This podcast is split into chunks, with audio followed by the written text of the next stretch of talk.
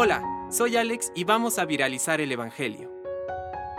Del Evangelio según San Marcos. Jesús se puso a enseñar en el templo y preguntaba, ¿Cómo pueden decir los escribas que el Mesías es hijo de David?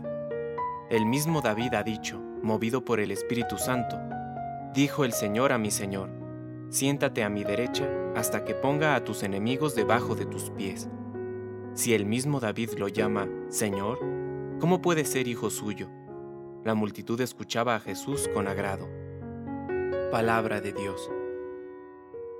Compártelo, viralicemos juntos el Evangelio. Permite que el Espíritu Santo encienda tu corazón.